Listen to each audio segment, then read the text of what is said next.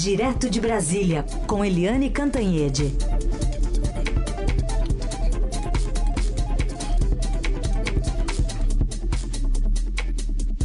Nesta sexta, a Eliane deixou um comentário gravado aqui para gente. Ela está num, num compromisso aqui de trabalho também, que a gente vai saber logo mais né, em reportagem, em coluna que ela vai trazer.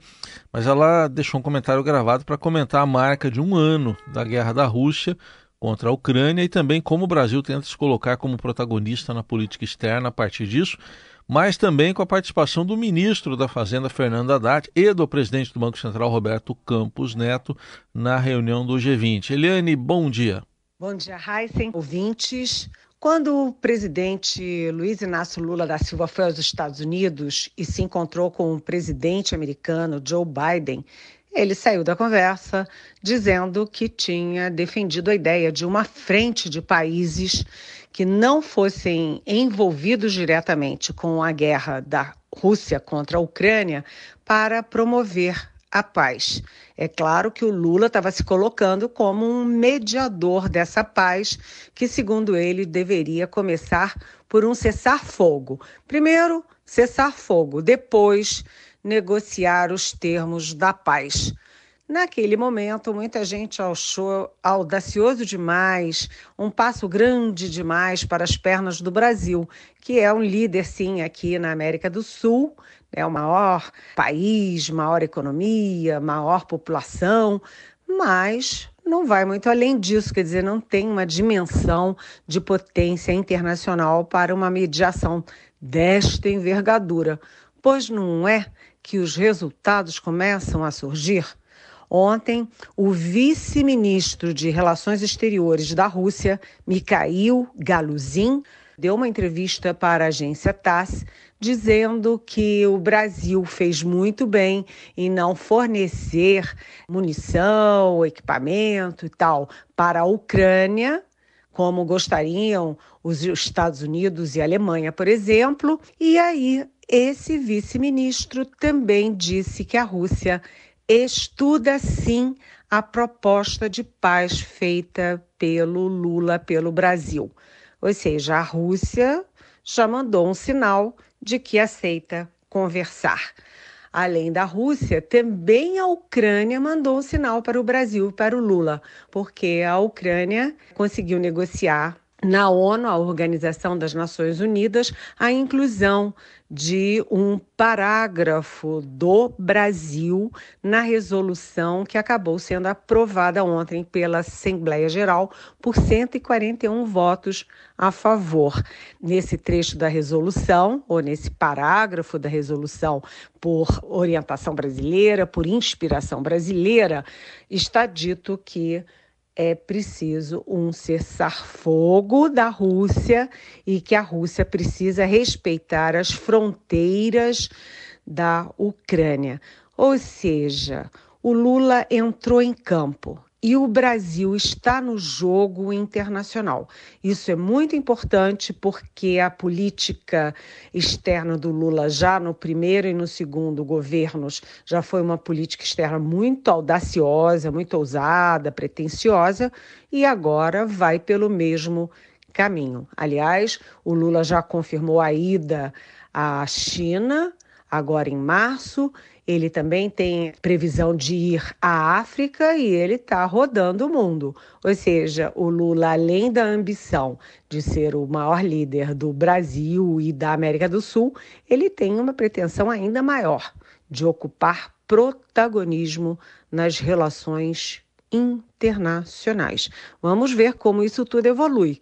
Mas no mesmo dia, Rússia e Ucrânia dão sinalizações favoráveis ao Brasil. Além dos dois lados envolvidos na guerra, também a ONU dá uma sinalização de que o Brasil está sendo bem-vindo nesse jogo. Um jogo muito complicado, porque hoje, exatamente hoje, a guerra completa um ano. Uma guerra que destrói vidas, destrói um país e ameaça a estabilidade internacional. Além de Lula ser muito pretensioso nas relações internacionais, o Brasil também avança nas relações econômicas internacionais. É por isso que o ministro da Fazenda, Fernando Haddad, e o presidente do Banco Central, Roberto Campos Neto, estão hoje na Índia. Eles participam da reunião do G20, que é o grupo das 20 maiores economias do mundo, e depois o Haddad vai ter também seis reuniões bilaterais, por exemplo, com a União Europeia, com a África do Sul, com a Espanha, Argentina e vai por aí afora. A pretensão brasileira nesse encontro é exatamente, primeiro, preparar terreno para que o Brasil assuma a presidência do grupo no final do ano, e segundo, o Brasil se mostrar como um super destino para investimentos e financiamentos internacionais, não só de governos, mas também da indústria privada e das entidades desses 20 países ricos. E aí, na comparação, né, você tem a Rússia guerreando não só contra a Ucrânia, mas também contra o Ocidente. Você tem a China resvalando para o lado russo e batendo de frente o tempo inteiro com os Estados Unidos. Você tem a Índia, que vive um processo ali de, vamos dizer, autoritarismo. O mundo não está prestando atenção, mas existe esse processo lá. E tem a Turquia, por exemplo, que seria outro alvo de investimentos e financiamentos. A Turquia é já um país autoritário, governado pela extrema-direita e acaba de passar por um terremoto assassino macabro. Então o Brasil está dizendo hoje lá na Índia: olha, eu estou aqui, hein?